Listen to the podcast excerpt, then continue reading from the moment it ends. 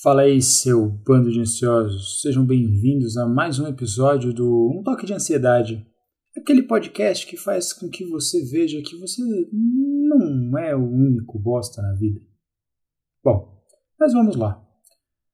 Mais autoexplicativo do que esse título, principalmente quando em referência à temática proposta pelo programa, eu diria impossível. O cagão. Entretanto, Iniciar com bosta esse episódio de merda se faz mais do que necessário, porque foi assim que tudo começou. Que atire a primeira pedra que nunca suou frio na eterna maratona da busca por um banheiro. Sim, não importa se são 5 metros ou 5 quilômetros.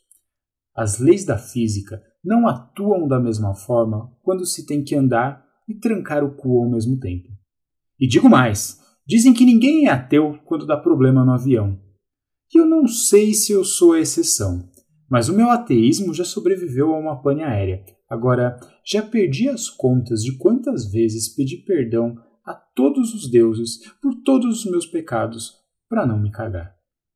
Minhas aventuras fecais são as mais diversas e variadas, de modo que eu precisaria de pelo menos umas 10 ou 15 mãos para contar só daquelas que valem a pena serem narradas. Entretanto, sempre, sempre, sempre temos uma capaz de marcar nossas vidas. Aquela que daria um filme, mas não um filme qualquer.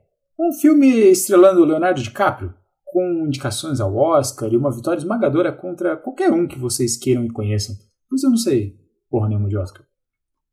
Por mais que seja bom associar essa consequência do meu transtorno de ansiedade a uma criatividade bem-sucedida, existem alguns locais que, para mim, são impossíveis de frequentar.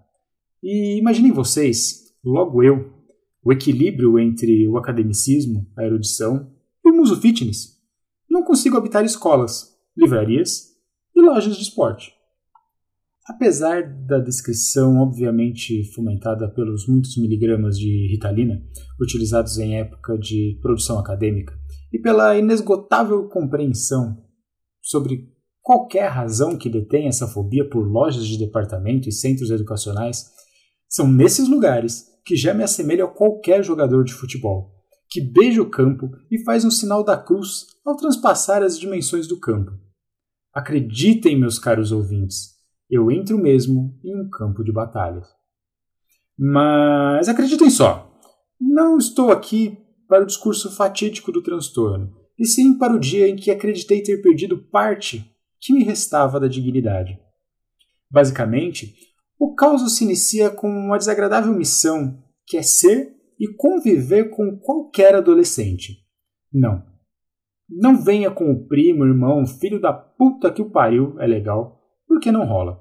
Adolescência é sinônimo de endemoniamento social, psicológico e hormonal.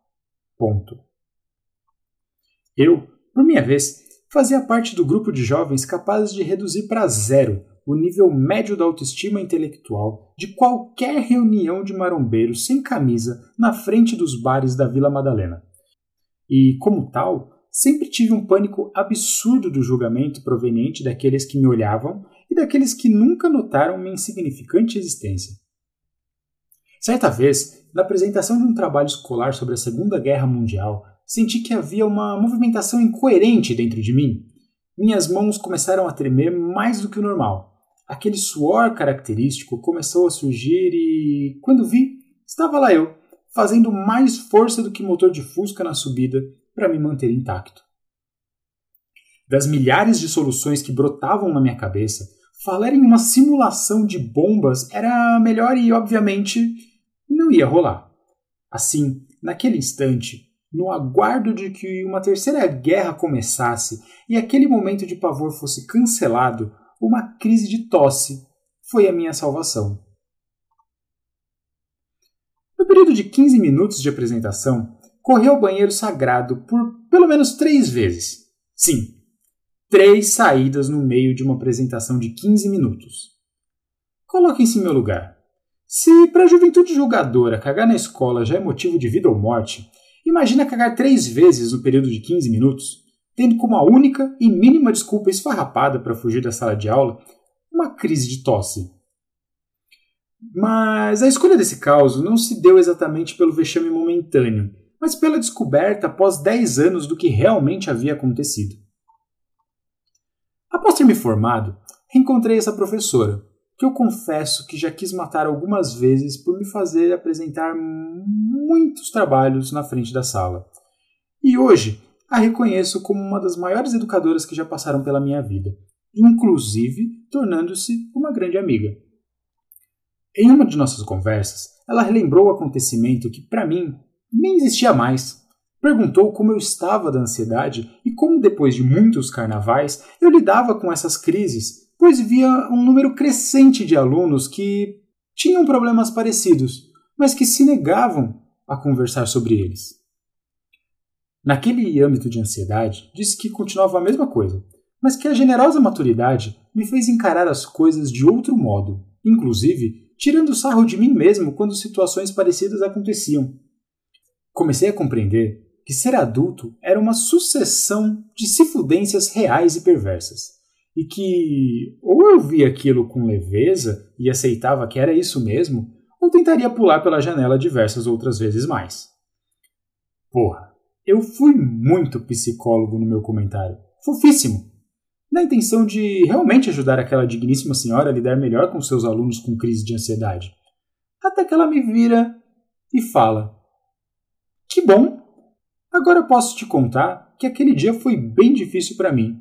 Ter que convencer 40 adolescentes a fingirem ter acreditado que você realmente saiu para tossir e não para cagar foi um dos maiores feitos da minha carreira. Cara, olha que pessoa incrível! Eu passei mais de 10 anos acreditando que eu havia enganado todo mundo. E no fim, todo mundo tinha me enganado. Eu sei que isso aqui não é fábula para ter moral. Mas se você convive com algum ansioso, não seja aquele coach pau no cu que vai falar que ele falhou e que conseguirá superar em uma oportunidade próxima. Mente para o indivíduo Deixa por uma única vez que seja ele achar que conseguiu enganar todo mundo e que ninguém percebeu. Se você é o ansioso, não vai ficar remoendo quem são as pessoas que mentem para te fazer se sentir bem. Você tenha consciência de que suas mentiras para escapar das situações são óbvias e incoerentes. Apenas aceite que alguém acreditou e está tudo certo. No fim, aceitar a fragilidade é menos árduo do que se passar por alguém que não as tem.